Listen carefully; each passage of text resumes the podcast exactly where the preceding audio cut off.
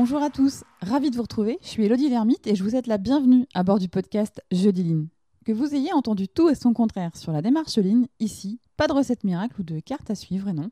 Il s'agit plutôt d'entretenir les discussions, d'alimenter notre capacité à insuffler énergie et passion, de s'inspirer, de mettre des mots simples sur des sujets a priori complexes.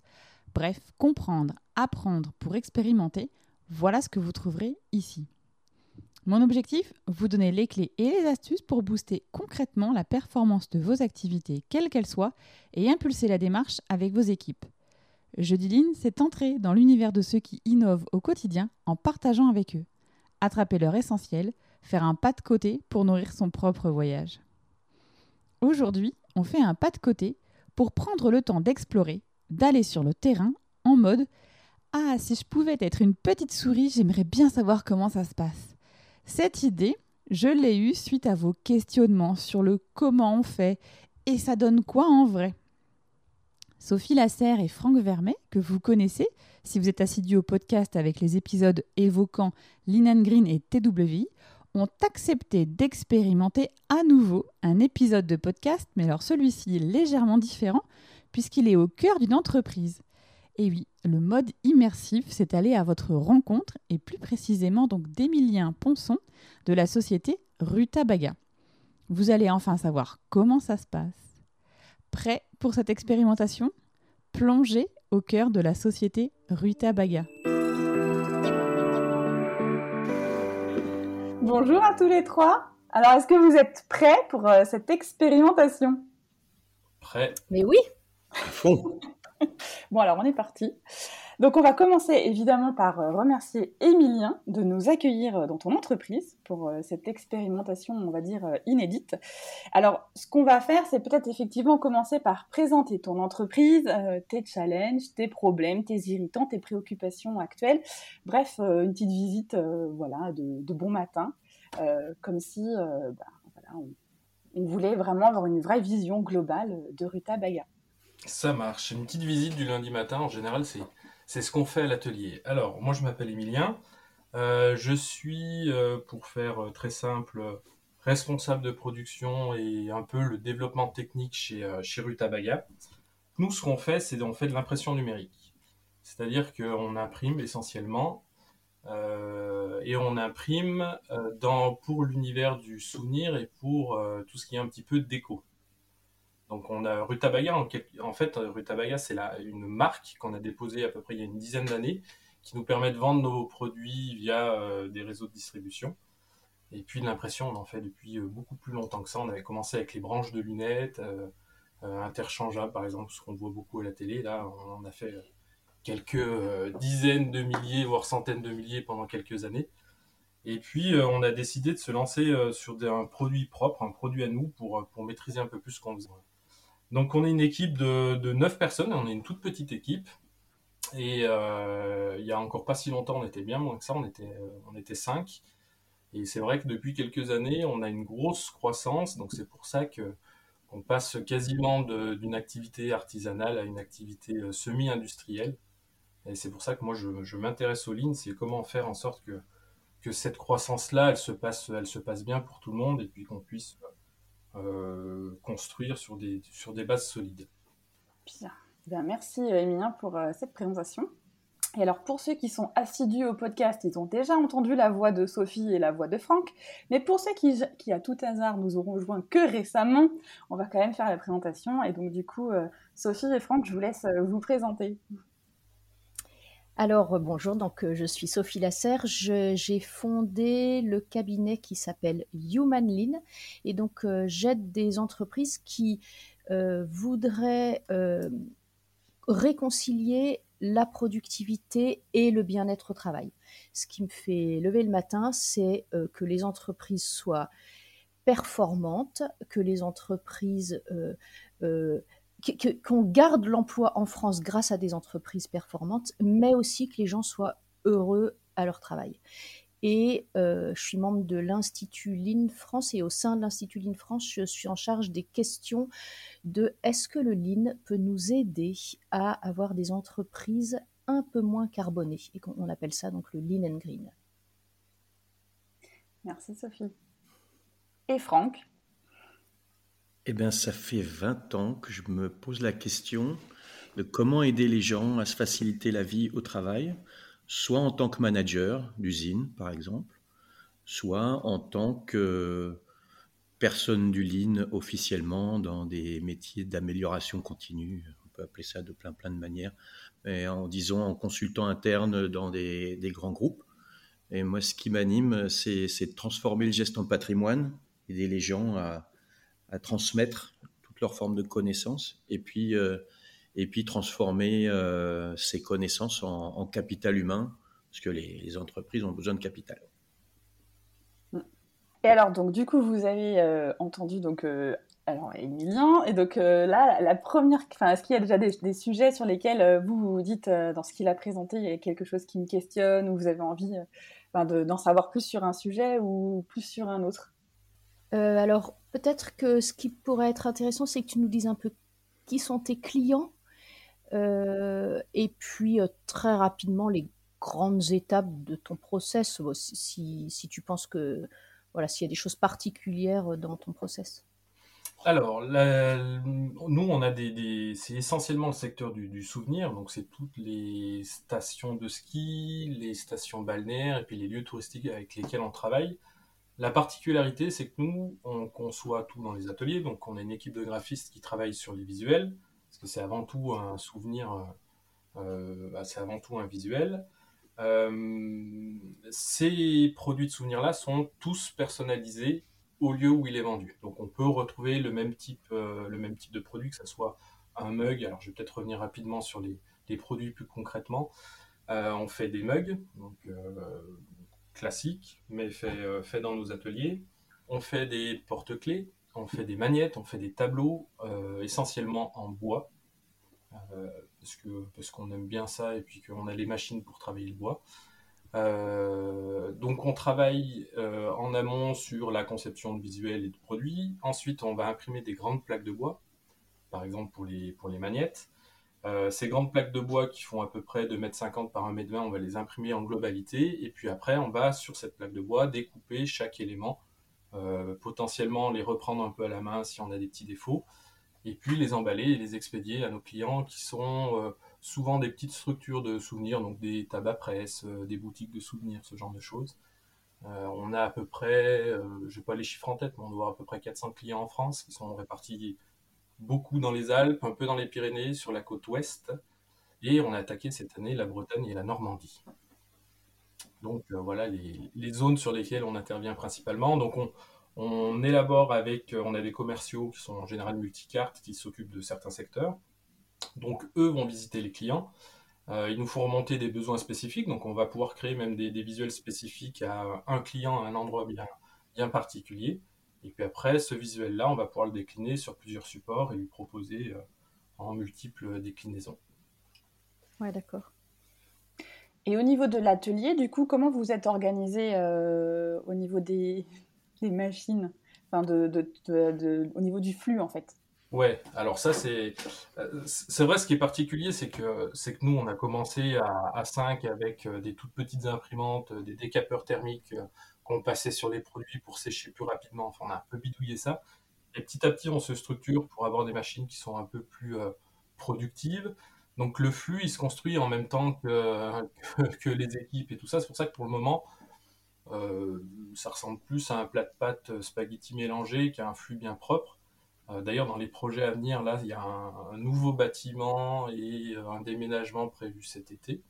Donc là, on va pouvoir mettre tout à plat. On a réfléchi à des vrais flux de production pour éviter que ça se croise dans tous les sens, qu'on soit obligé d'enjamber des palettes pour aller chercher. Euh, un élément. oui, oui. Dans, la théorie, ça n'existe pas. Dans la pratique, on fait ça tout le temps. Euh, donc, on est en train vraiment de réfléchir à, comment on fait pour que ça soit le plus simple et le plus efficace possible. Euh, en termes de machines, on a un stockage. Donc, pour les grandes plaques, le, plus. En général, on travaille. Euh, bah, pour les mugs, c'est particulier parce que le mug, on le reçoit brut, blanc, on les fabrique pas nous. Euh, on va imprimer une bande de papier, on va découper la bande de papier, on va scotcher la bande de papier autour du mug, on va le mettre dans une presse qui va chauffer et qui va permettre de transférer le décor. Après, on enlève le papier, on remballe le mug. Enfin, c'est plein de petits. Il y a beaucoup d'étapes manuelles en fait autour de, ça. Et pour les plaques, pour les plaques de bois, en fait, on a un stockage de plaques de bois. On va poser nos plaques sur nos grandes imprimantes. On va régler, on va faire quelques réglages pour essayer d'être le plus plat possible. On va imprimer ces plaques de bois et après on a une autre machine à côté qui est une, commande numérique sur laquelle on va, elle va être capable de repérer un petit peu euh, quelle plaque a été imprimée, quels éléments sont imprimés dessus pour savoir où découper chaque élément. Parce que sur une plaque de bois, par exemple, on a, on a à peu près 150 magnettes. Donc on, imprime une plaque de bois qui va nous permettre de faire euh, une commande, deux commandes, trois commandes en fonction des commandes des clients. Et puis, euh, et puis après, on récupère ces éléments-là. On a une partie de, déchets, puisque vu qu'on découpe, on a des zones qui ne qui sont pas utilisées. Donc on jette ce squelette euh, de bois-là, et puis après, on va récupérer les éléments. On va les rassembler pour chacun de nos clients par rapport aux commandes. On a un petit contrôle qualité, parce que vu que c'est du bois, c'est jamais régulier, il y a souvent des petits défauts, donc on a un peu de reprise manuelle à faire dessus. Et puis après, on expédie euh, via transporteur directement chez nos clients. Voilà le processus un peu classique euh, de la production. Donc merci, j'ai compris que ton process était euh, simple mais compliqué. Euh, moi, je voudrais faire le lien entre les deux premières questions qu'il y a eu, c'est-à-dire tes clients et ta production. En fait, aujourd'hui, pour toi, le, client, il veut, comme quand on achète une voiture, et puis comme on dit d'habitude, c'est toujours le, le, triangle infernal de qualité, coût, délai. On veut tout améliorer en même temps mais c'est pas toujours facile de faire les, trois euh, au même moment. Donc ma question elle est double. Euh, ton client, qu'est-ce qu'il veut en premier? Qualité, délai, coût? Avant tout, c'est le coût parce que ouais, nous, nos concurrents, en quelque sorte concurrents directs, ça va être les produits chinois. Donc nous, on se positionne sur un produit made in France par rapport à une gamme de produits qu'on voit, euh, qu'on voit de partout, qui sont souvent de l'import chinois. les plus gros concurrents qu'on a, c'est des importateurs chinois. Donc, ça veut dire que nous, on doit absolument, euh, premier critère, c'est le prix du produit pour qu'il soit placé dans le marché. Donc, on est à peu près, on est souvent un petit peu plus cher, pas tout le temps, mais souvent. Euh, on va être à 15-20% de, de, prix en général un peu en plus.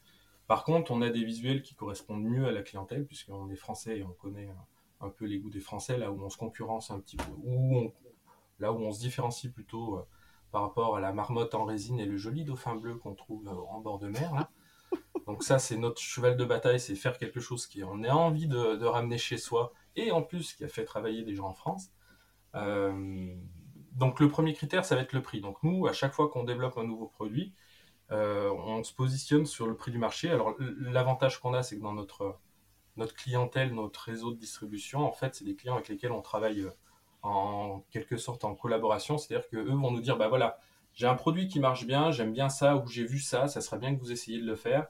Voilà le prix auquel je l'achète. On sait à peu près combien ils vont le vendre derrière. c'est souvent les mêmes coefficients. Et puis, est-ce que vous pouvez faire quelque chose à la sauce, à la sauce rutabaga? Donc, nous, on part un peu dans le sens inverse, on a l'avantage de connaître le. Enfin, l'étude de marché, c'est les clients qui le font pour nous. En disant, euh, voilà, ce produit-là, nous, on l'aime bien, ou on a vu ça, ça cartonne, est-ce que vous ne pourriez pas refaire la même chose chez vous? Ok, donc en fait, tu as une priorité absolue qui est la qualité. Qualité au sens large, hein, pas juste bon, pas bon, mais un, produit de, de, qualité, incluant pas juste la fonctionnalité, mais la cosmétique aussi, qui est différenciant. Qui, et puis les délais, ben, on suppose que quand euh, Robert achète euh, son porte-clés, euh, ben, il l'a à disposition tout de suite. Et puis ensuite, il est prêt à payer un petit peu plus cher, mais pas tant plus cher que ça. C'est le côté coup de cœur. Coup de cœur de qualité qui justifie 15 à 20% de plus. la deuxième partie de ma question, c'était sur les cinq étapes de production que tu as mentionnées, définir le design avec tes graphistes imprimer les plaques, découper, emballer, expédier. Qu'est-ce qui est le, point bloquant pour euh, tes, coûts qui euh, sont le facteur limitant finalement? Euh,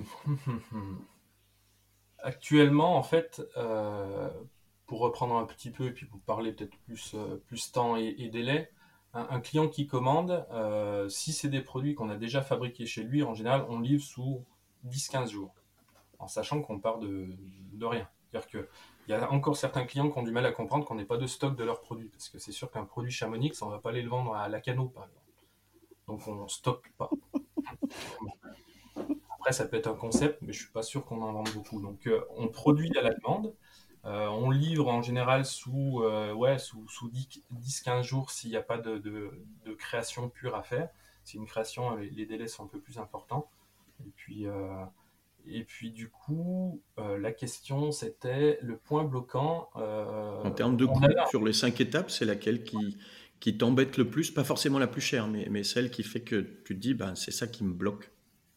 Alors on avait des points bloquants sur la prise de commande qu'on a, qu'on réglé dernièrement, parce que chez nous, on, investit souvent dans des outils qui nous permettent de gagner. Enfin, souvent, on, aime bien rester des équipes pas trop grosses et puis investir plutôt dans des outils qui nous permettent de mieux travailler. Donc là, on a, on a investi dans un système de, de prise de commande en ligne, d'application pour les commerciaux, euh, euh, ce qui nous permet de gagner beaucoup de temps sur la saisie, parce qu'avant, un commercial passait chez un client, il montrait un catalogue, il disait, bah voilà, tous les produits, alors il disait, ah j'aime bien celui-là, par contre, là, il faut m'enlever la croix de Savoie, puis à la place d'une croix de Savoie, vous me mettez une marmotte. Et puis là, j'aime bien ça. Alors, on avait une prise de commande par le commercial qui, notait à peu près l'envie du client, nous on recevait, qu'on devait ressaisir, qui partait après en création, etc. Donc on avait un délai qui s'allongeait, donc ça on a vraiment réduit, euh, puisque maintenant c'est le client qui note directement ses envies, euh, directement via le site ou via l'application du, commercial. Donc là on a déjà fait, un, grosso modo, on a, on a compacté tout ça. Euh, on est en train, on a automatisé aussi avec une, partie d'automatisation numérique tout ce qui était préparation des fichiers et euh, réglage, pré-impression, etc., toute la partie pré-presse. Et là, on est en train de regarder pour en fait augmenter un petit peu.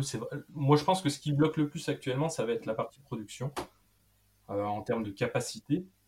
En plus, il faut savoir quelque chose qui est très sympa, c'est que la moitié du volume annuel en termes de prod, il se fait sur euh, grosso modo de novembre à février. Donc de novembre à février, on fait la moitié de la quantité annuelle de tout ce qu'on produit. Donc on a une, activité qui est très saisonnière, puisque la plupart de nos clients sont, en station de ski. Donc c'est pour ça qu'on est allé aussi chercher des nouveaux marchés. Le but, c'est de compléter ces marchés-là avec des marchés qui sont, qui sont à la différence plutôt, euh, plutôt l'été ou plutôt annuel, pour avoir une, une, production un peu, plus, un peu plus lisse tout au long de l'année. Donc là, nous, les difficultés qu'on avait, c'est que on bossait beaucoup, beaucoup, beaucoup sur cette fin d'année-là. Et puis après, c'était un peu plus calme et du coup, bah, ça sous-entendait euh, prendre des intérimaires, devoir former euh, et avoir un turnover un petit peu sur les équipes de prod à ce moment-là. Je vais laisser mes petits camarades poser une question. J'avais juste une petite remarque. En fait, je, t'ai dit, c'est quoi ta priorité qualité, coût, délai Finalement, tu as beaucoup parlé de qualité sur laquelle tu avais un design sympa. Et là, tu dis, c'est pas acceptable de faire des, des trucs qui soient pas très jolis, pas de qualité. Et après, tu ne m'as parlé que de temps que de mhm. délai. Tout ce qui se passe, euh, qualité de l'entrée des données, de la saisie par les commerciaux, par les clients. Et puis après, oulala, il faut que ça soit 10, 15 jours et on fait tout pour euh, que ça soit éventuellement comprimé. Et puis sur l'année, j'ai une saisonnalité, c'est de nouveau le facteur temps. Et tu m'as jamais parlé d'argent ou de coût Non, parce qu'on est super riche et du coup on n'a pas de problème d'argent en fait. Bon, bah c'est génial, merci. Ah, ah, Sophie, à toi. non, non. J'en connais deux, trois chez Takeru qui vont grincer des dents si je dis ça. Ils vont se dire non, mais ils rigolent quoi Non, non, le, problème. Euh, ouais, si. En fait, moi, je suis plutôt en charge de la, la prod, donc c'est vrai que le côté financier, je le vois un petit peu moins. C'est peut-être pour ça aussi que je suis plus à l'aise de répondre sur la partie prod. Euh, le temps, c'est vraiment un facteur qui, qu'on est en train de travailler, qu'on est en train de débloquer, parce que c'était là-dessus où on avait les plus gros blocages. On a des problèmes coûts, effectivement, parce qu'on a des prix euh, hyper bas. Et puis, euh, il y a eu une pandémie il n'y a pas longtemps où on a eu des choses super étranges. C'est-à-dire qu'on a le prix du bois qui a été multiplié par deux, avec des qualités qui baissaient complètement, avec des impossibilités de s'approvisionner, par exemple, sur certains produits. donc ça, c'est des, facteurs qui, influencent aussi notre façon de travailler, mais qui sont qui sont, ouais, je sais pas, qui sont peut-être plus difficiles à maîtriser parce que complètement aléatoires, quoi. Euh, je sais pas si ça répond en partie à la question, mais c'est vrai que au niveau du coup, on, On, travaille sur du sourcing de matière avec des, fournisseurs, des grossistes qu'on a à côté de chez nous. On, travaille en réfléchissant à, optimiser la matière coût. On, la travaille en, continu.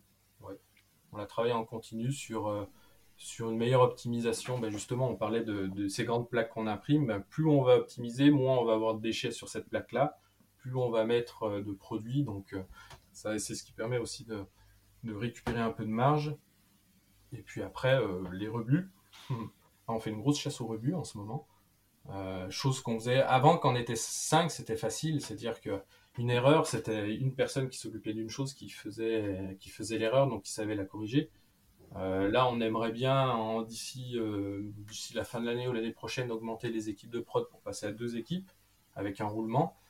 Euh, si on n'a pas un suivi, une traçabilité de la prod, des rebuts, etc., chose qu'on n'avait pas encore pour le moment, ça va être compliqué de mettre en place des actions, etc. Donc ça aussi, on est en train de le, structurer, l'identifier clairement et pouvoir le mettre en place. Alors, est-ce que ce que je comprends dans ce que tu dis, c'est que le coût, il s'est beaucoup. Est-ce que tu nous parles de d'optimiser le, le, Tetris dans la plaque euh, pour euh, mettre un maximum de pièces. Et puis tu nous parles de rebut, donc je comprends peut-être que le coût le plus élevé, c'est l'achat de matière? C'est le bois? Euh, ça fait partie d'une. Euh, dans, les coûts du produit, au final, on a, on a la matière première, qui est la plaque de bois, on a les encres, qui sont. L'impression fait une grosse, une grosse partie de l'impression parce que les encres sont très très chères. Une cartouche d'encre, on s'en rend compte, mais nous, on passe des, mètres carrés et des mètres carrés d'impression. Donc, je crois qu'à chaque fois qu'on commande des cartouches, on en a pour 4-5 000 euros, par exemple. Et ça, ça arrive toutes les 2-3 semaines. donc, ça représente un gros. Euh, et puis, euh, oui, l'optimisation, on a la partie transport qui est aussi un, point un peu bloquant qu'il va falloir qu'on réfléchisse parce que c'est un. Je crois que sur les derniers calculs qu'on avait fait, le, coût d'amener la marchandise chez le client, c'est à peu près 30% du prix du produit. Ce qui est, pas, ce qui est loin d'être négligeable, en sachant que les transports, c'est toujours compliqué. Euh, puisque c'est souvent des plateformes qui récupèrent, qui redistribuent à des sous-traitants, qui redistribuent à des sous-traitants jusque au livreur final qui en fait on ne sait pas qui c'est, qui part avec le camion, qui a une palette qui est oubliée au bord de la route. Enfin, on a des choses des fois assez hallucinantes. On a des palettes qui arrivent mais où il y a la moitié de la palette. C'est-à-dire que l'autre moitié de palette, bah, on ne sait pas. Alors on ne sait pas s'il euh, y en a qui se sont fait plaisir en se faisant des cadeaux perso. Enfin voilà, il y a plein de, choses un peu bizarres euh, autour de la, livraison, mais ça, c'est aussi un, gros point du facteur prix et aussi euh, un, élément à essayer d'améliorer parce qu'on n'a pas la maîtrise complète dessus, parce que c'est le dernier élément que le client voit en fait, une palette qui arrive rentrée avec des cartons complètement déchirés. Bah, c'est pas très bien ni pour l'image de l'entreprise ni pour le client au final. Et puis ça, c'est aussi un point qu'il va falloir qu'on sur lequel on se penche et on trouve des, alternatives. Ok. Dans, ton. Donc, tu as une idée du découpage, de pourcentage de, coûts sur les différents postes des cinq éléments de production. Est-ce que tu as une, une idée du découpage de temps sur euh, combien ça te prend de faire un design, combien ça te prend de sourcer le bois, d'imprimer une plaque, de couper, d'emballer, d'expédier? À peu près. à peu près, euh, ça c'est des choses sur lesquelles on est en train de travailler typiquement, parce qu'on se dit ah ouais, ça serait bien que on double les équipes de prod, parce que comme ça on pourrait faire deux fois plus de produits. Bah, pas tout à fait en fait. Si on y regarde de plus près, il y a des temps qui sont incompressibles, il y a des choses qui sont euh, qu'on n'a pas pris en compte, qu'on fait naturellement et qu'on comptabilise pas. En termes de temps, une création, alors une personnalisation. Si le décor existe, typiquement euh, une surfeuse en bord de mer, je rajoute Biarritz parce que c'est à Biarritz. je, fais un peu de pub. Euh, voilà, une surfeuse en bord de mer sur un petit surf, par exemple, des petits surfs en bois de, déco. Euh, si le produit existe, la personnalisation, du moment où la commande est arrivée chez nous, il y en a pour une journée à créer tous les visuels qui existent déjà. Si c'est un visuel qui n'existe pas, si le client dit ouais mais moi en bord de plage, on a un rocher avec un, petit bout de cap qui part dans la mer. On aimerait bien l'avoir en visuel, c'est quelque chose qui n'existe pas. Euh, là, c'est plutôt ma collègue, notre artiste euh, interne, qui doit s'occuper de ça. On va dire que là, il y en a pour, euh, une journée de boulot, mais vu qu'il en a, plein à faire, eh ben, ça va devoir se caler sur une petite semaine de délai. En général, c'est comme ça que ça se passe quand tout se passe bien. une fois que c'est ça, le sourcing, bah, c'est des matières. On n'a pas énormément de matières différentes. quand on fait du développement de produits, on cherche de nouvelles matières, mais sinon on utilise souvent les mêmes matières. On a des livraisons toutes les semaines, c'est quand tout se passe bien, on n'a pas de rupture de stock. Donc le sourcing, ça va prendre euh, euh, l'achat, la pro, ça va prendre, euh, je sais pas, peut-être une demi-journée par semaine. J'estime ça comme ça à peu près. Et puis après, une fois que la commande arrive en production, et eh ben la production de la plaque, enfin la production de la commande générale, en général, on, va être autour de une journée à deux jours de prod en fonction du volume, de la quantité de produits à, réaliser. Une plaque, l'impression pure d'une plaque, par exemple, c'est entre 15 et 15 minutes et 30 minutes, selon la complexité, selon la quantité d'encre qu'on va mettre dessus. Et après, ça part en découpe. Une découpe de plaque, c'est entre une demi-heure et, et 50 minutes, en fonction du type de produit qu'on découpe. Donc là, on se rend compte, par exemple, qu'on va beaucoup plus vite imprimer qu'à découper. Donc là, il y a à nous de, faire en sorte, parce qu'il y a des produits aussi qui sont pré-découpés qu'on va juste imprimer. Donc on organise les prods pour, euh, pour faire peut-être cette partie-là euh, d'impression de plaque en amont pour avoir le temps de découper et faire la suite il n'y a pas besoin de cette étape de découpe en même temps. Donc il y a aussi un petit, euh, une petite coordination entre, entre les différentes lignes de production pour que la commande, on essaye d'arriver au même moment en fin de, en fin de commande et en expédition mais en général, en, un jour ou deux, la commande est produite et purement prod, elle est produite et après elle part le lendemain en, en expé. C'est à peu près ces, temps-là. Ok, donc là on a parlé du, temps, du temps du lead time, enfin du temps total, et puis tu as parlé de temps de cycle, mais finalement c'est pas tellement le temps, l'accumulation du temps en premier lieu, c'est l'inverse du temps, c'est la quantité de pièces ou de matière par unité de temps qui est la capacité qui t'embête.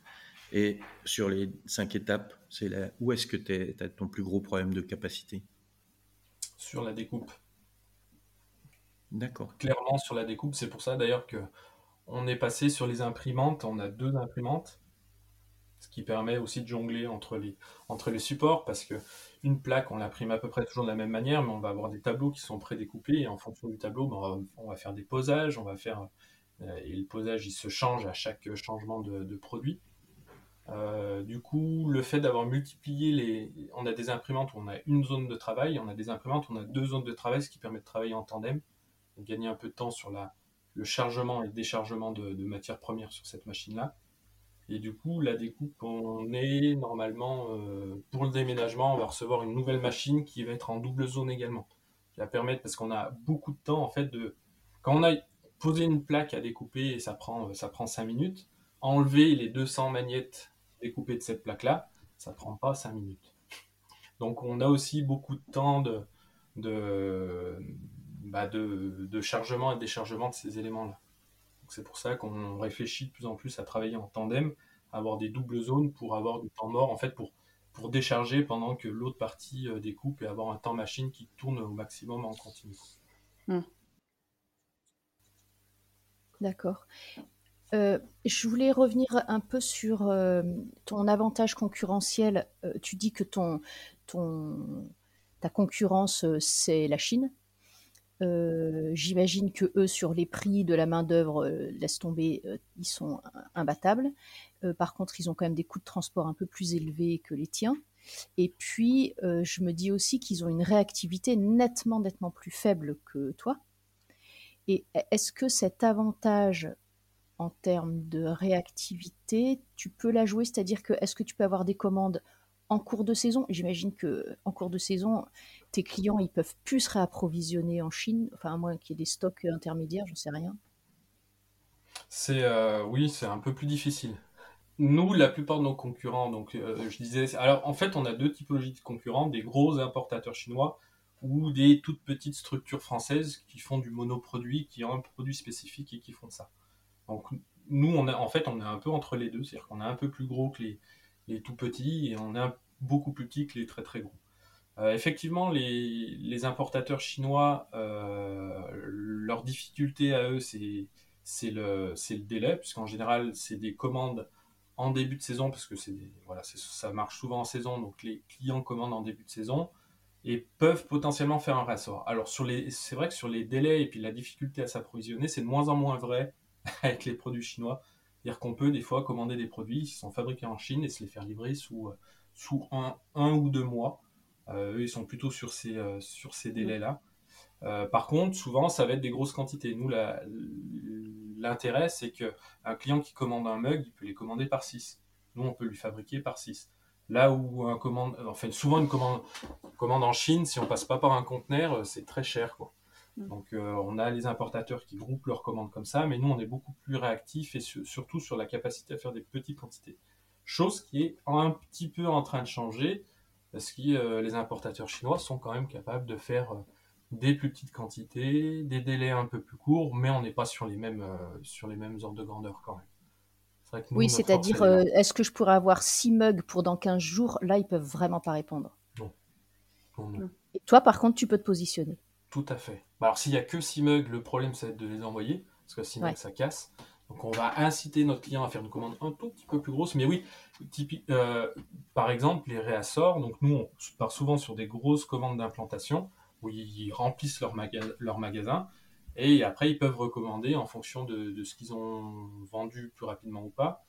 Euh, en saison d'hiver, on a des clients qui nous font des réassorts toutes les semaines. Alors nous, c'est pas ce qui est plus pratique pour nous, parce qu'on se retrouve avec plein de commandes, euh, des petites commandes à gérer et à produire.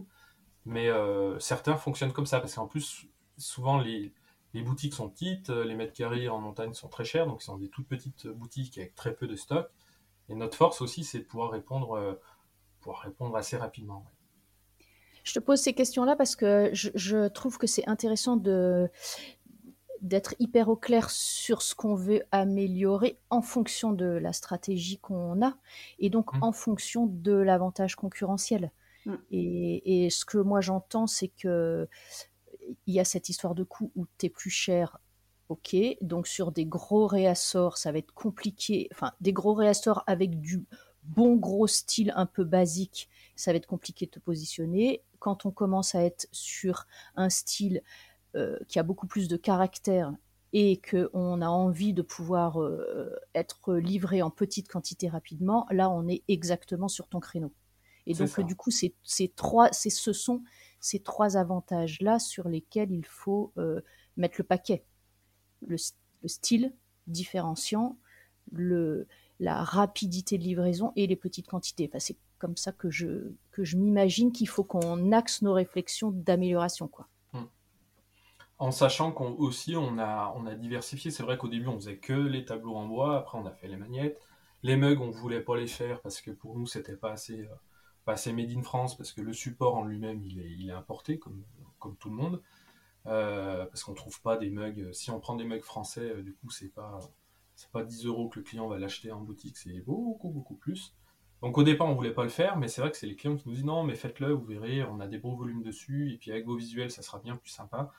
Et ce qu'on est en train de faire aussi, c'est aussi de proposer aux clients de plus en plus de produits différents.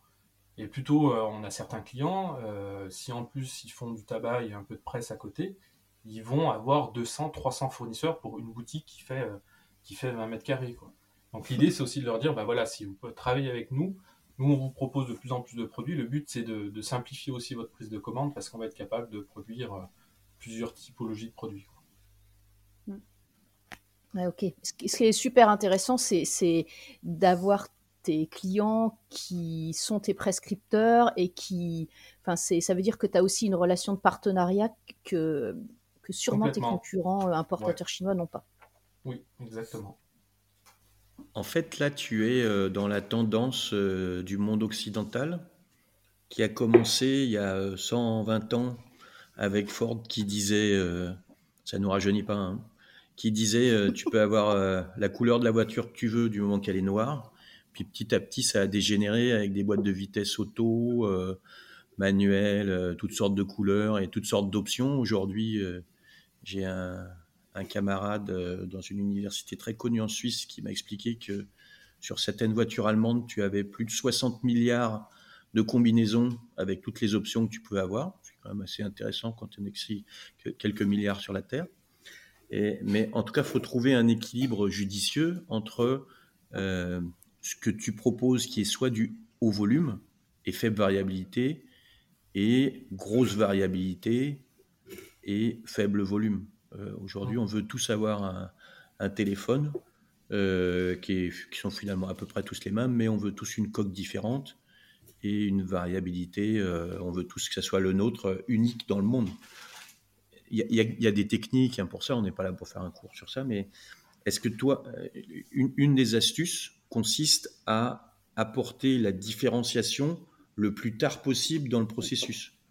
Ça s'appelle le, postponement, un mot compliqué pour dire que si tu achètes une imprimante et qu'elle doit aller dans tous les pays du monde, bah, le, fil, le cordon, comme les prises sont différentes dans les différents pays, bah, en fait, au début, ils faisaient des imprimantes euh, avec euh, le fil qui était incrusté dans l'imprimante, et aujourd'hui, as juste, tu, livres l'imprimante et le fil à côté avec la, prise que tu vas pouvoir mettre dans tous les pays.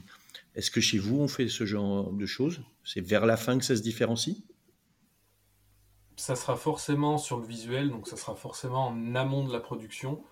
Hmm, mais, euh, mais ouais, une commande qui est, qui est personnalisée, elle prend pas non plus. Euh, enfin, tout n'est pas, n'est pas refait à chaque fois en fait. C'est-à-dire que le, le, visuel, il existe, ça va être une petite zone où on, conçoit les visuels pour que là, justement cette partie personnalisation, on ait l'impression que le mug, le mug soit, soit spécifique à un endroit, il n'y ait pas énormément de travail pour nous. Mais ça reste un mug qu'on ne verra pas ailleurs, puisqu'on a un marquage euh, au nom de la station, Biarritz, au nom de la canot. Donc, euh, le visuel est, sensiblement le même, mais on aura quand même euh, une particularité pour chaque point de vente. Donc ça, de toute façon, c'est l'ADN de notre façon de travailler. après, c'est forcément en amont de la production, par contre. Puisqu'il faut concevoir le, produit avec ce visuel-là, et c'est forcément tout en amont de la, de la, chaîne de production. Et alors, quel est le lien de cette customisation avec euh, le goulot d'étranglement qui est le découpage? Il n'y en a pas directement, c'est juste que dans notre process de fabrication, c'est, le moment où ça prend le plus de temps parce qu'en plus, ce goulot d'étranglement, il est, vrai sur les, sur magnettes parce qu'on a une matière qui est sandwich en fait avec plusieurs matières l'une sur l'autre. On a une plaque de bois avec un, un film magnétique à l'arrière qui est contre-collé en amont, euh, qui va être découpé après. Donc techniquement en termes de découpe, ça sous-entend plusieurs passes et plusieurs outils. C'est plutôt là où en fait on a le, goulot d'étranglement euh, et que les pièces sont petites. Euh, c'est-à-dire qu'une production une production sur une plaque, ça correspond parfois à deux ou trois commandes en même temps pour remplir la plaque. Euh, c'est là où aussi, euh, c'est ce qui fait un petit peu ce goulot d'étranglement là, c'est que parfois, euh, pour certains produits, on va être obligé de, temporiser et d'attendre un peu, de pouvoir remplir une plaque avant de lancer complètement la, prod. Donc on, a aussi des, des, attentes, des points d'attente à certains moments par rapport à la commande et par rapport au produit c'est-à-dire que tant que tu n'as pas 150 commandes de magnets, tu peux pas euh, imprimer et couper, c'est ça? Parce que tu ne remplis pas ta plaque.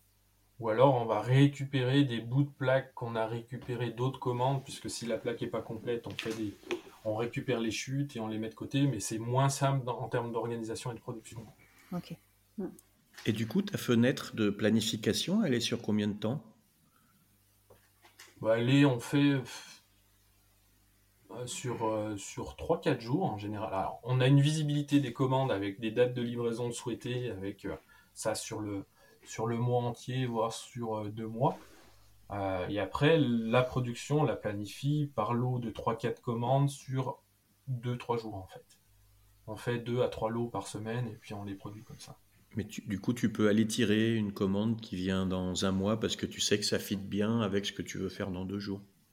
Exactement ou alors parce qu'on a une rupture sur certains produits. Donc on va passer celle-ci où on sait et on la stocke un peu, on la livrera plus tard, ou on téléphone au client pour savoir si s'il la souhaite avant ou pas. Ouais, tout à fait.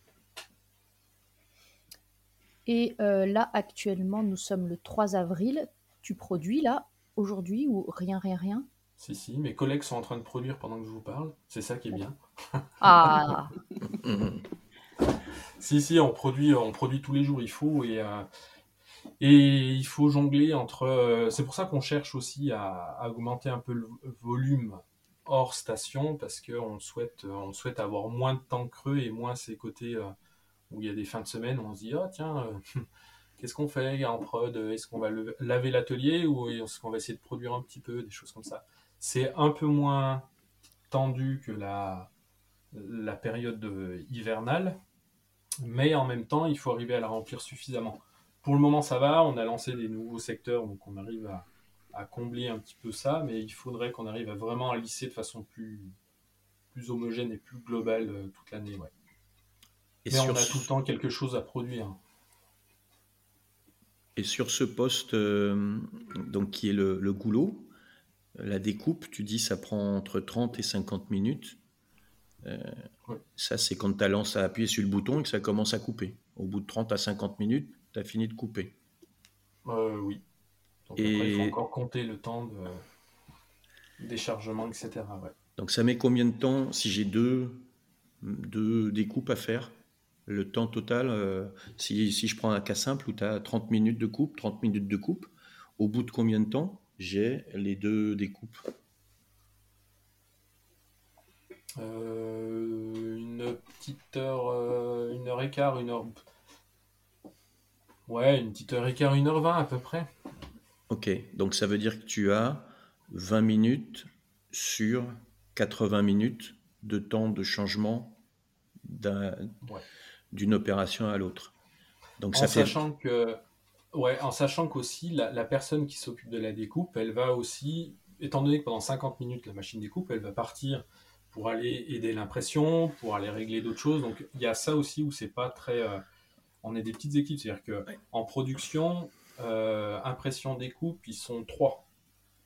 c'est trois personnes. Pour ceux qui ont mon âge, c'était pas ma question, mais c'est ta réponse. Euh, pour faire référence à des humoristes d'il y a 30 ans.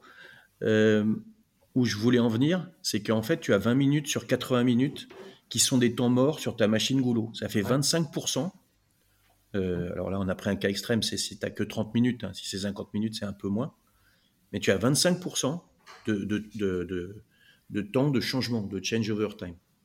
Et sur la machine qui te conditionne ta production, en fait, puisque euh, c'est ça le boulot. Donc, est-ce que tu as, tu as tenté des, des, des améliorations sur cet aspect-là pour réduire euh, ce, temps qui, en fait, est, est hyper précieux, quoi Ouais, ouais, ouais. Bah, c'est le, fameux tandem sur lequel on est en train de travailler là, avec la, la nouvelle machine double zone. L'idée, c'est de se dire que le temps de déchargement, il est plus en plus du temps de découpe, il sera à côté, puisque je pose une plaque, je la découpe sur une première zone. La même machine a grosso modo deux zones de découpe, ce qui fait que je peux lancer la découpe sur l'autre plaque et décharger la première zone.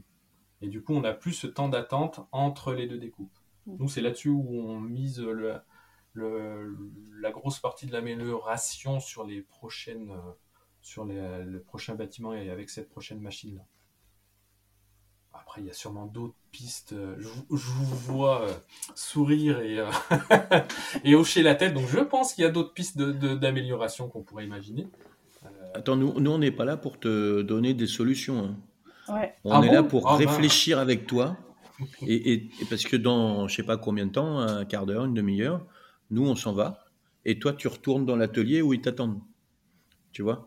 Donc, c'est toi qui vas voir ce qui se passe, c'est toi qui vas les aider, euh, soit en trouvant des réponses, soit en trouvant des nouvelles questions. Mais euh, nous, on a un peu d'expérience et on te pose quelques questions pour t'aider sur ça. Mais euh, après, on ne connaît pas ton business. Hein. Mm. C'est ton business à toi. L'autre partie de réflexion, on s'est dit aussi que là, actuellement, on est tous très polyvalents. C'est-à-dire que, grosso modo, la personne qui a la découpe, quand la, sa plaque est en train d'être découpée, euh, elle va aller partir en zone d'impression, elle va, euh, pourquoi pas, relancer une plaque à l'impression, elle peut aller donner un coup de main sur l'emballage, elle va aussi euh, préparer les expés. En fait, tout le monde fait un peu tout. Donc ça, c'était très bien quand on était, euh, quand on était 5, et maintenant qu'on essaye de grossir et structurer, on se rend compte que cette ultra polyvalence-là, elle amène aussi beaucoup de temps mort où on n'est ben, on n'est pas là où on devrait être, et puis du coup, on a les machines qui sont un petit peu en attente. Mm. Donc euh, la piste qu'on est en train d'explorer aussi, c'est de se dire, on, on, on, dit que chacun est un peu plus dédié à un poste et à une fonction, ce qui n'empêche pas la polyvalence, parce que en grosse période de production, bah, il y a besoin de donner un coup de main à droite et à gauche, mais on se concentre un peu plus sur euh, une zone, un secteur, et on fait en sorte qu'il y ait moins de temps mort plutôt que de vouloir absolument aller donner un coup de main partout, euh, d'aller à droite, d'aller à gauche. C'est une autre chose qu'on est en train de, mais c'est difficilement quantifiable en fait. Tant qu'on l'a pas testé en vrai, on a du mal à savoir si, si l'idée est bonne ou pas. Il y a pas mal de, de, gens qui sont déjà amusés avec ce, ce genre d'environnement. C'est assez classique ce que tu as. Euh, et, les gens qui courent dans tous les sens, euh, c'est bien de ne pas en avoir forcément beaucoup. Les Américains, ils appellent ça, les, ou les Anglais, les moustiques d'eau. Tu sais, comme sur l'eau, là. Et en fait, tu peux avoir des gens qui sont à des postes et tu as le moustique d'eau qui connaît très très très bien tout ce qui se passe et qui sent que dans cinq minutes, il y aura besoin de ça à tel endroit, de ça à tel endroit. Donc c'est un équilibre à trouver entre, entre les deux. Aujourd'hui, combien tu as de personnes extrêmement expérimentées qui, qui sentent, qui, qui, voient ce qui va se passer dans, qui ont les bonnes lunettes pour voir ce qui va se passer dans 15 minutes? Euh...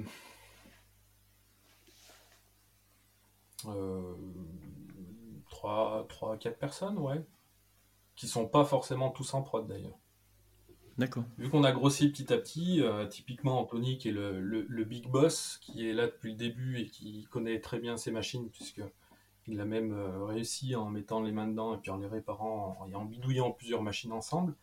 Euh, il connaît très bien le métier puisqu'il est là depuis le début, il sait exactement quand est-ce qu'il va falloir. Et puis il, cette vision de effectivement de se dire je lance ça et j'ai en j'ai en vue et en mémoire euh, toutes les phases, donc je sais que si je lance ça maintenant, dans 10 minutes, là-bas, il va y avoir besoin de moi, et puis je sais aussi que si tout de suite je vais faire ça, ben, ça va me permettre de gagner 10 euh, minutes après. Euh, ouais, non, on n'est pas forcément beaucoup à, savoir le faire. Et en tout cas, j'imagine qu'un les intérimaires qui viennent en saison, eux, n'ont pas cette compétence-là parce que c'est vraiment une vision globale, euh, c'est une longue expérience. Et du coup, eux, tu les spécialises? Oui. Oui, oui, puis sur les tâches qui sont pas, euh, euh, sont pas trop techniques et complexes, dans le sens où certaines machines, il y a plein de réglages à ajuster en, constamment en fonction de l'usure des pièces et des choses comme ça. Euh, et, ça, un intérimaire qui débarque, euh, on va pas lui demander à connaître l'usure de la fraise pour savoir s'il faut euh, entamer plus le tapis martyr en fonction de la qualité du bois, en fonction, etc. c'est vraiment la personne dédiée, dédiée à la découpe qui fait ça. Et, les personnes qui sont, qui sont intérimaires, on va plutôt les mettre sur des tâches simples de d'assemblage, de, contrôle, ce genre de choses-là, qui sont plus accessibles de prime abord. Et du coup, moi j'ai une petite question quand même sur la, partie euh, intérimaire et euh, intégration des intérimaires. Enfin, comment vous les intégrez, euh, les intérimaires? C'est sous format de tutorat avec les, justement tes 3-4 personnes qui, qui, sont ressources, qui connaissent vraiment la, référence? Ou enfin, comment, ça se passe le processus d'intégration des nouveaux? Ah, Un bon café, un croissant, puis c'est parti. En général, c'est comme ça que on fonctionne chez nous. Non, ça, c'est pareil, ça fait partie des points d'amélioration. Une chose toute simple qu'on a prévu de faire et qu'on n'a toujours pas faite, et qui ça serait bien de faire, c'est des fiches de poste avec des procédures. Voilà comment s'occuper le vendredi après-midi quand on a nettoyé l'atelier. Mmh.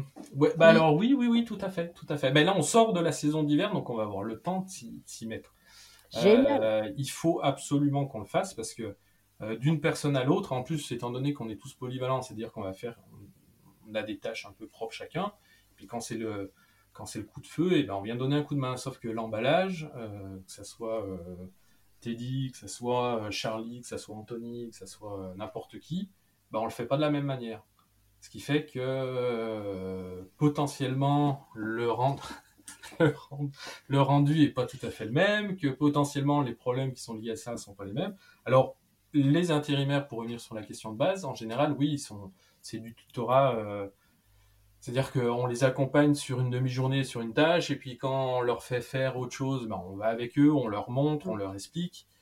Hmm, mais moi, je pense aussi que ça serait bien de faire des choses un peu plus formelles, qui soient mm. écrites, qui soient visuellement établies pour que, pour que, pour que ça soit euh, plus clair. Ça va être compliqué si tu as trois personnes euh, qui font de manière différente?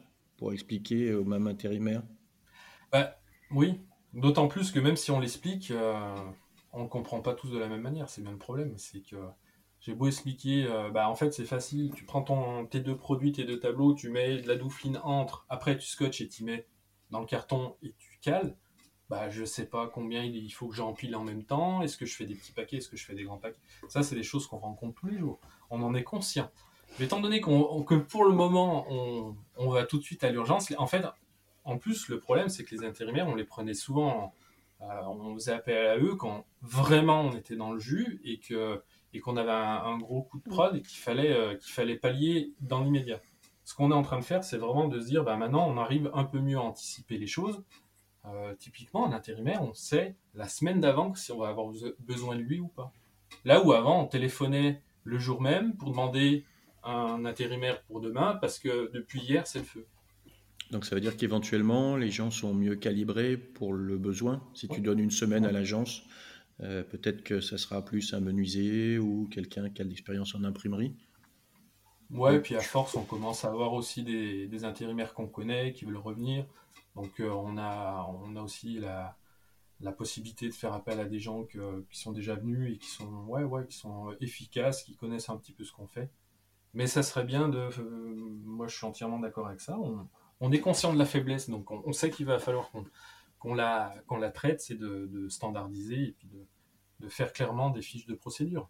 Parce que le, dire, c'est bien, mais, mais en plus, quand on le dit, puis il suffit qu'il y ait un problème à côté pour qu'on parte, parce que je suis en train d'expliquer ce qu'il faut faire, mais la machine a un problème, donc il faut que j'aille la, la dépanner, et puis du coup, j'ai expliqué qu'à moitié, puis quand je reviens, euh, je reprends pas forcément là où je m'étais arrêté. Donc ouais, non, il faut qu'on...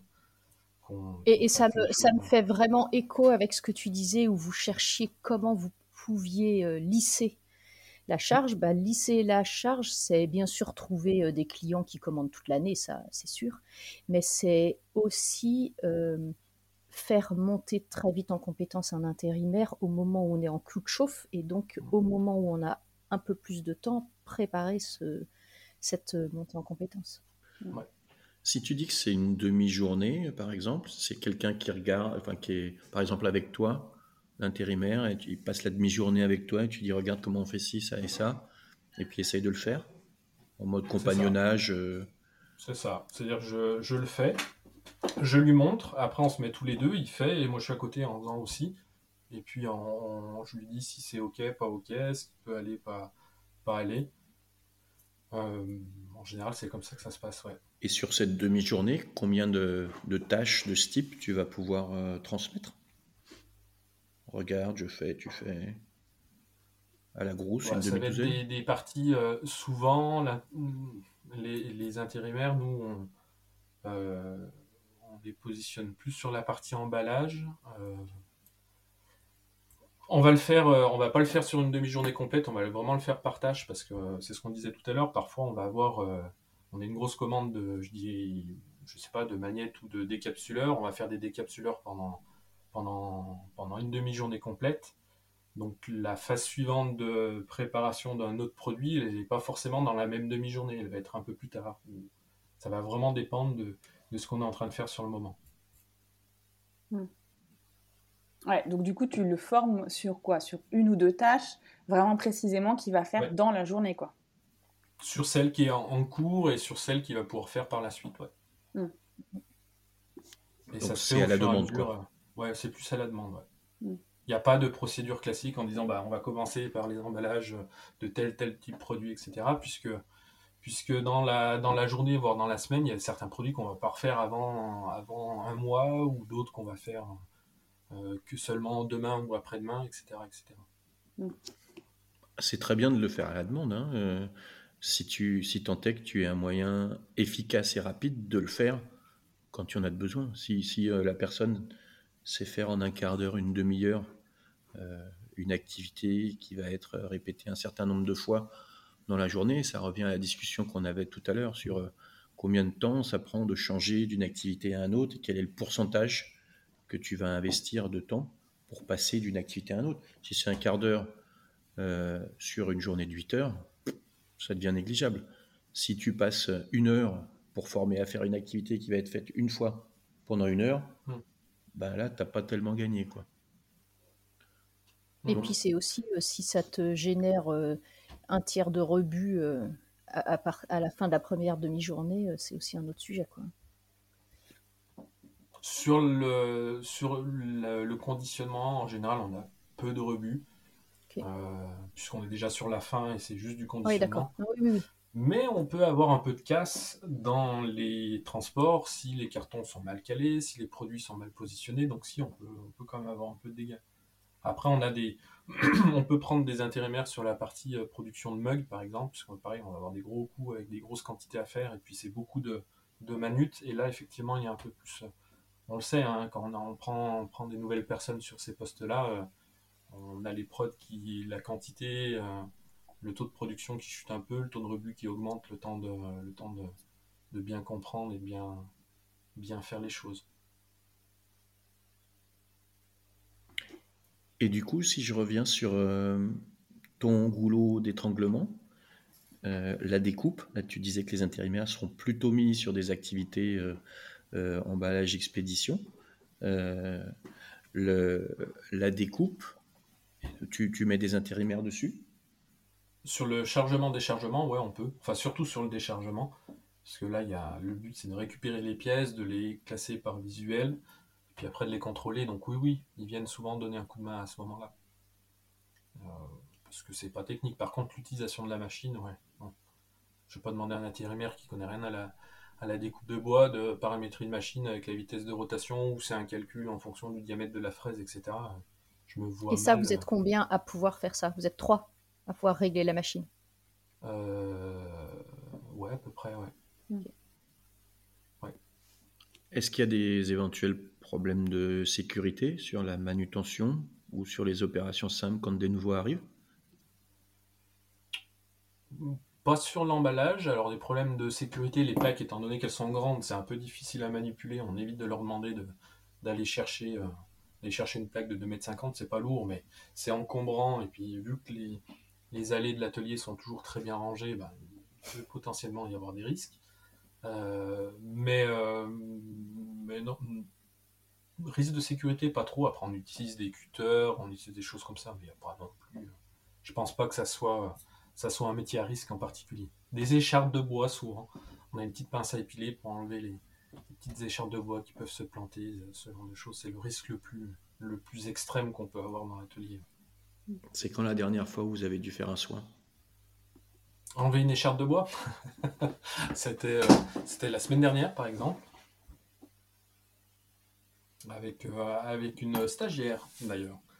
On, a souvent des stagiaires, alors euh, sur le bassin où on est, qui est un bassin très industriel, euh, qui est la, la, vallée des plastiques, là où j'habite, et là où l'entreprise est située.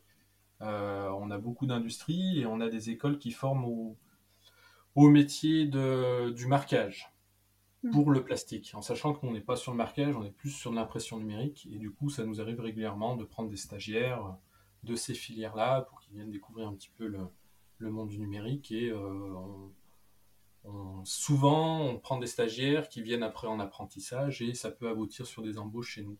Euh, on, a, Jessica qui a, fait ce parcours-là, qui est venue en stage euh, pour un bac pro, qui a enchaîné avec un deuxième bac pro plutôt orienté impression numérique, qui a fait son alternance chez nous et qui a été embauché euh, il, y a, un peu plus d'un an. Aujourd'hui, on a beaucoup de mal à attirer les jeunes euh, et, en plus, enfin en plus, et, aussi les, femmes dans l'industrie. Euh, qu'est-ce qui fait qu'elle va venir chez toi? Parce qu'on est cool.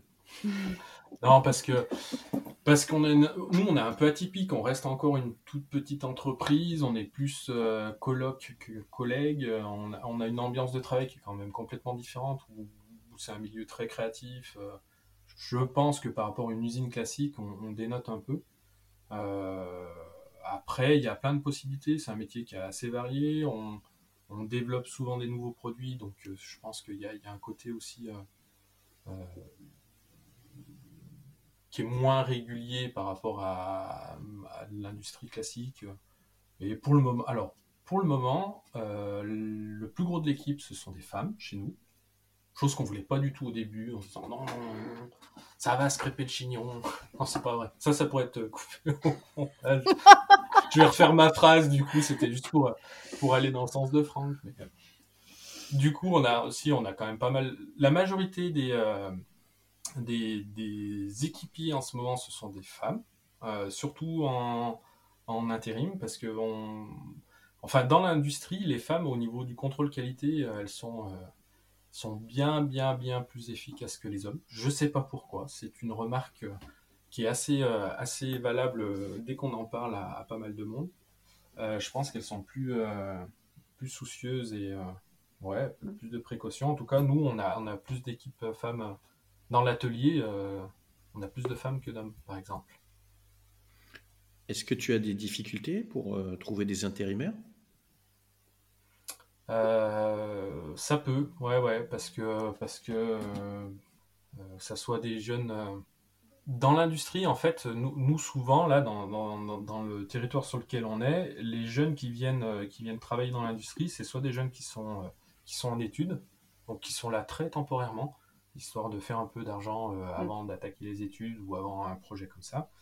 Euh, soit c'est des jeunes qui, au contraire, euh, viennent là pour bosser parce qu'ils n'ont pas de projet particulier, parce qu'ils sont en changement d'études ou de projet ou qu'ils ont arrêté l'école. donc ça, c'est des, profils qu'on retrouve souvent. Donc on propose, nous, ça ne nous gêne pas de prendre des, gens qui sont... Enfin, dans un atelier, euh, étant donné que c'est très spécifique comme métier, euh, s'il n'y a pas de diplôme, euh, on s'en fiche un peu. Quoi. Nous, ce qu'on veut, c'est quelqu'un qui soit juste motivé, qui a envie de travailler. Et puis, du moment où il a envie de travailler, on le forme en interne et, et en général, ça fonctionne bien. Bah, tu nous as donné quand même un signal hyper intéressant, c'est que tu as des intérimaires qui reviennent. Et, et que c'est un énorme avantage pour toi. Et c'est quand même aussi un signal que, que les gens sont plutôt bien chez vous. quoi. J'ai l'impression. Mm. Mm. Mais c'est vrai que les Américains disent qu'on embauche pour l'attitude et on, forme pour l'aptitude. Euh, les gens, toi tu les sélectionnes et eux ils te sélectionnent. C'est le, mhm. le point d'entrée. Par contre, effectivement, après, il faut bien s'en occuper. Parce que ton attitude et ton aptitude à les, à les rendre autonomes va être hyper importante aussi. Si tu t'en occupes pas euh, bien en termes d'ambiance de travail et bien en termes de les développer et les former efficacement, bah, ils ne vont pas revenir.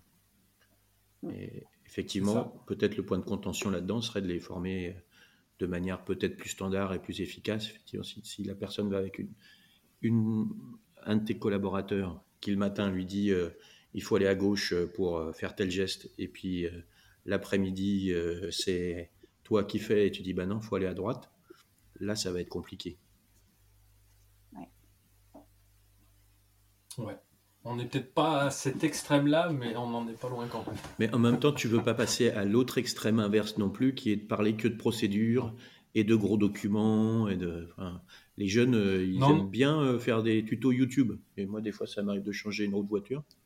Euh, ben, ça s'apprend aussi comme ça. Donc, il faut trouver un juste milieu pour ce qui est efficace pour tout le monde. Et ta complexité là-dedans, tu la verrais où? Pour former former quelqu'un au métier. Euh, il y, a, deux parties qui pour moi sont, sont bah, je pense que c'est valable pour toutes les boîtes d'ailleurs, hein. c'est que on va avoir des métiers qui sont très techniques parce que c'est des métiers machines où il y a besoin d'apprendre euh, techniquement euh, une compétence liée à, un, savoir bien particulier. Et puis à côté de ça, ben, on a besoin de petites mains. L'industrie, c'est ça aussi. C'est-à-dire que pour faire de l'emballage, il n'y a pas besoin d'avoir un, master en, en doufline et en scotch. C'est des choses simples, mais ces métiers-là, on a aussi besoin de ça. Et du coup, garder des, arriver à fidéliser et à garder des gens euh, sur ces deux aspects-là, des gens qui peuvent évoluer techniquement et des gens qui peuvent euh, sur lesquels on a besoin de, choses peut-être plus simples. C'est moi je pense que la difficulté elle est là, c'est de donner suffisamment pour euh, s'épanouir dans, chacun des postes et puis et puis arriver à les garder sur le sur le long terme. Pour le moment, on n'a pas eu nous on fait plutôt que grossir, donc on n'a pas eu on n'a pas eu trop de départs, donc ça va, mais mais, euh, mais moi, je me pose la question de voilà, quelqu'un qu'on va. Si demain on fait une deuxième équipe de production, euh, le temps qu'on va passer à les former, à les, faire monter en compétences, euh, qu'est-ce qu'on rajoute pour qu'ils aient envie de rester quoi? Parce qu'il arrive un moment où le métier, on, le connaît un petit peu. Alors il y a toujours des challenges parce que, parce que, parce que nous, on développe plein de choses, on a plein de nouveaux produits, on a, d'autres marques qui viennent se greffer à Rutabaga sur du sur du textile, sur plein d'autres choses, de l'affiche. Donc là, on est en train de développer des nouveaux produits. C'est même d'autres marques, voire d'autres entreprises même, qui sont en train de se venir se greffer autour de, ce, de cet atelier, cette usine de fabrication. Et puis, euh, il y a du challenge. Pour moi, je trouve ça super intéressant, mais je ne sais pas si euh, pour, euh, pour d'autres personnes, ça peut l'être autant. Et trouver ce qui, ce qui va permettre de retenir les gens, c'est pas toujours, pas toujours évident. Aujourd'hui, ce qu'on constate beaucoup, c'est le, les jeunes générations cherchent du sens, cherchent de la motivation. Quand tu dis il y a des métiers plus techniques, effectivement, il y a un certain nombre de tâches euh, qui ne sont pas forcément complexes, mais dans lesquelles il y a des astuces pour les pratiquer et qui c'est pas, pas toujours facile de les identifier puisque tu prends plusieurs personnes, elles font différemment. Mais en même temps, euh, si tu veux motiver une personne, si c'est la personne qui est aux expéditions et qui scotche mal le colis, et puis qu'à la fin, bah, ça arrive comme tu disais au début, chez le client et la palette elle est éventrée, c'est tout aussi critique que d'avoir mal euh, hum. configuré la, machine de coupe. Hein. Et, hum, et, ça, ça donne du sens aux, gens qui se disent ouais, mon, job est extrêmement important. Euh, et aujourd'hui, vous avez des, messages communs, tout le monde a un, sens de la mission dans, dans les gens qui sont là et ceux qui arrivent temporairement, qui restent, qui repartent Oui, oui, oui. Ouais, je pense parce que et on aime bien aussi donner le donner un petit peu l'autonomie, c'est-à-dire que bah, comme tu le dis bien, quelqu'un qui va scotcher, c'est pas c'est pas c'est aussi important puisque ça arrive à la fin chez le client et on le répète souvent, attention, est-ce que toi si tu vois ça, est-ce que toi ça te donne envie?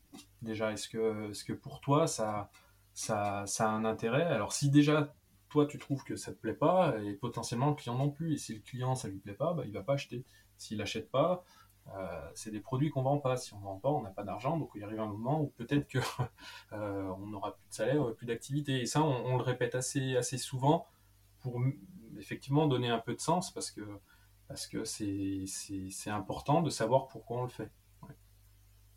Et l'autonomie derrière aussi, c'est de se dire, bah écoute, moi je te montre une ça on le dit aussi assez régulièrement, hein, je t'ai montré à faire comme ça. Si tu penses à un moment donné que tu peux faire différemment et si, si pour toi ça, ça a du sens ou il y a une réalité derrière, n'hésite pas à nous le dire.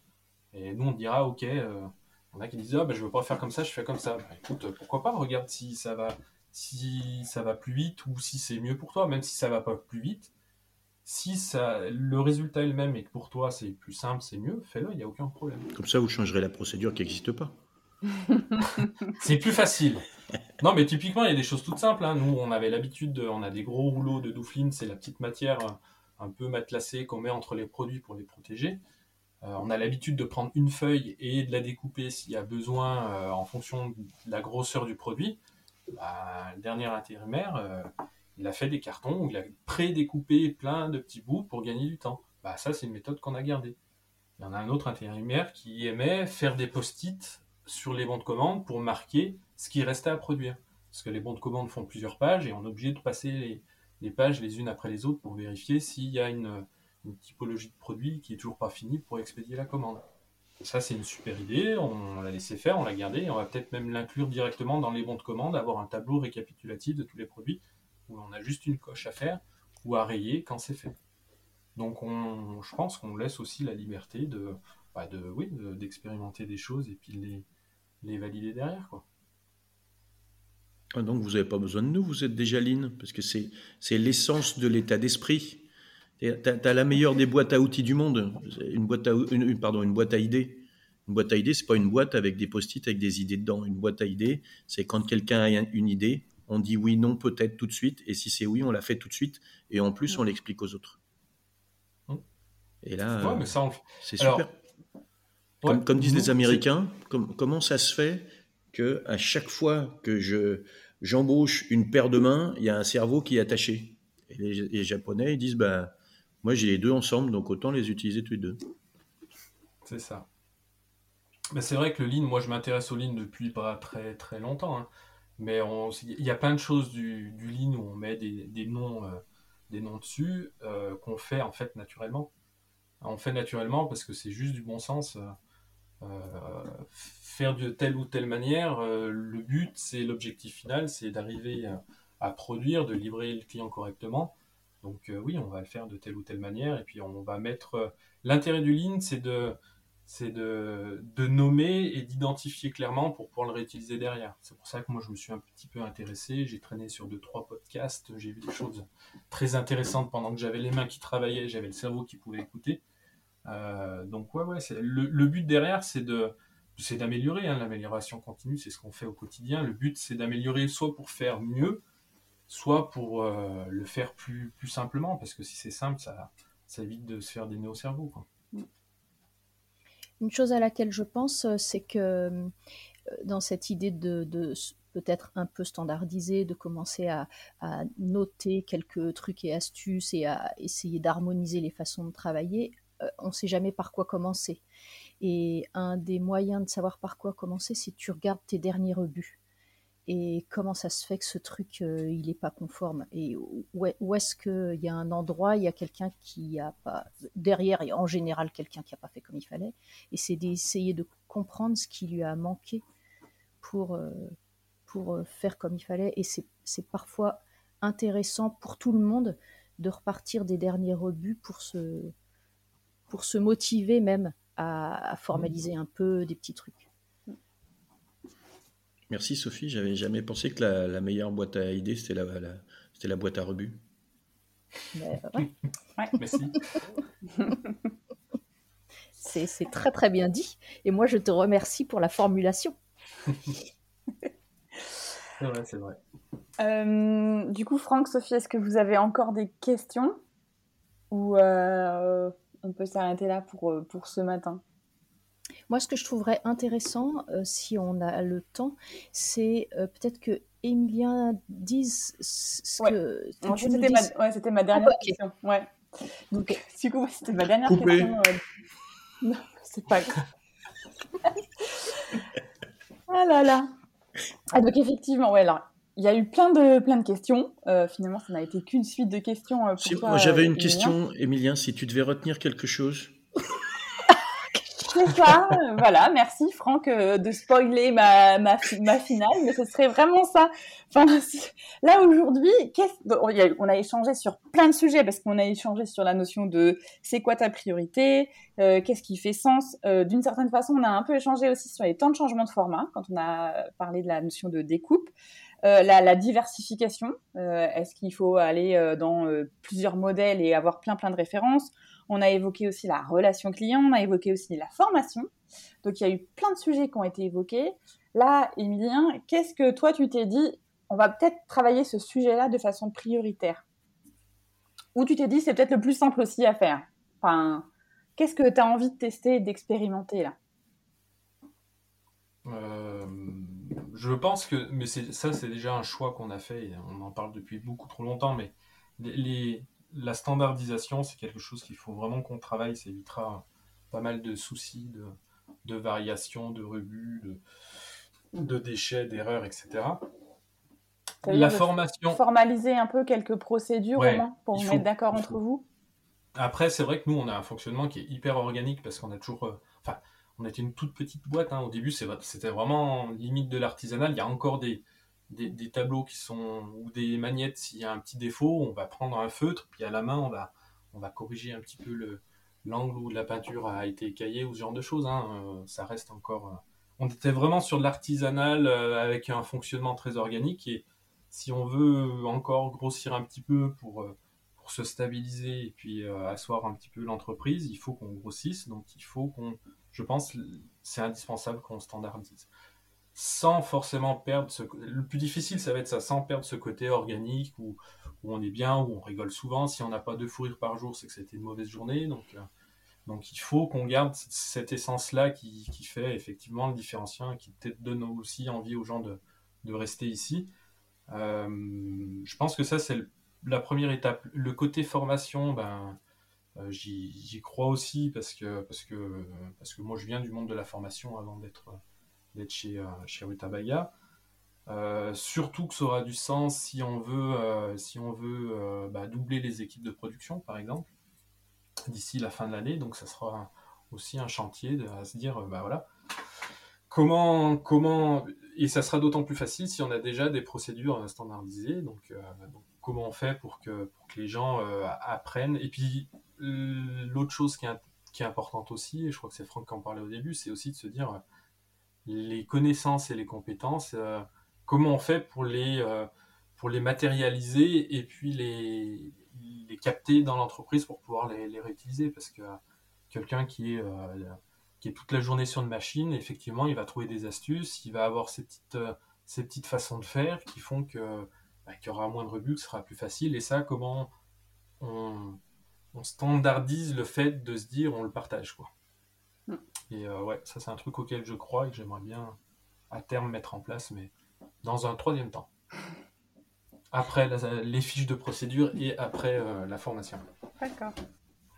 Bon, bah, top. Donc du coup, là, ça c'est ta priorité, euh, les fiches de procédure, enfin la notion de clarifier les procédures et les façons de faire, on va dire quoi. Ouais. Ouais, puis ça, ça met aussi, pour l'avoir fait une fois ou deux, mais l'avoir jamais actualisé, parce que le faire, c'est bien, mais il faut l'entretenir. Hein. On est bien d'accord qu'une fiche de procédure, dès qu'on change quelque chose, il faut l'entretenir. Euh, moi, je le fais naturellement pour des petites parties, euh, des petites choses, parce que, parce que l'outil numérique, je le connais bien, et puis du coup, on standardise de façon numérique les, certaines procédures. Euh, l'intérêt aussi, il est si demain on vient à changer de matière, de machine, etc., c'est d'autant plus facile si on a déjà une trace écrite et que on, a les éléments marqués. Le fait d'avoir euh, un changement à un endroit, l'impact, on peut peut-être plus facilement le lire et, l'anticiper si, euh, si les fiches de procédure et si les choses comme ça sont, sont clairement établies. Eh bien, je dirais à suivre alors quoi. On reviendra peut-être prendre des nouvelles, de savoir où vous en êtes, ça pourrait être intéressant. On aura déménagé, on sera 200 euh, d'ici, d'ici un an ou deux. Ouais, ouais je te le souhaite pas. 200 d'ici un an ou deux, je te le souhaite pas. Moi non plus. non, non. Non, si on peut rester à taille humaine comme on est là, là, on est, on est une toute petite dizaine, euh, on est très bien, donc euh, on va avoir besoin d'être à peine plus. Si on double les équipes de prod, il va falloir, quoi qu'il en soit, du monde. Mais ouais, non, on veut pas être, euh, on veut pas être trop gros non plus parce que je pense qu'on perdrait certaines choses. Ouais, ça marche. Bon, ben, en tout cas, ben, merci Emilien pour avoir partagé tous ces éléments de ton entreprise. Et puis, ben, voilà, on prendra quand même des nouvelles bien avant un an ou deux, je pense, pour savoir comment ça se passe. On aura très envie de savoir. Ouais. J'espère que notre discussion vous a permis d'explorer le Lean à travers de nouvelles lunettes. Vous avez peut-être aussi répondu aux questions, comme Emilien, mais pour votre entreprise. Nouvelle piste à explorer. La suite, c'est le débrief de Sophie et Franck pour vous donner encore plus de clés pour continuer votre cheminement. Dans tous les cas, merci pour votre écoute, vos retours et questions qui nous permettent collectivement de comprendre et d'apprendre. Si vous pensez que cet épisode peut intéresser vos amis ou vos collègues, il vous suffit de cliquer sur Partager. Ça permettra à ceux qui hésitent de passer le cap en commençant par écouter le podcast. Enfin, si vous souhaitez me contacter, vous pouvez le faire via la page dédiée LinkedIn Jeudi échanger avec vous est toujours une source d'apprentissage. On se retrouve très vite pour le débrief. En attendant, n'oubliez pas d'ici là d'oser dire je dis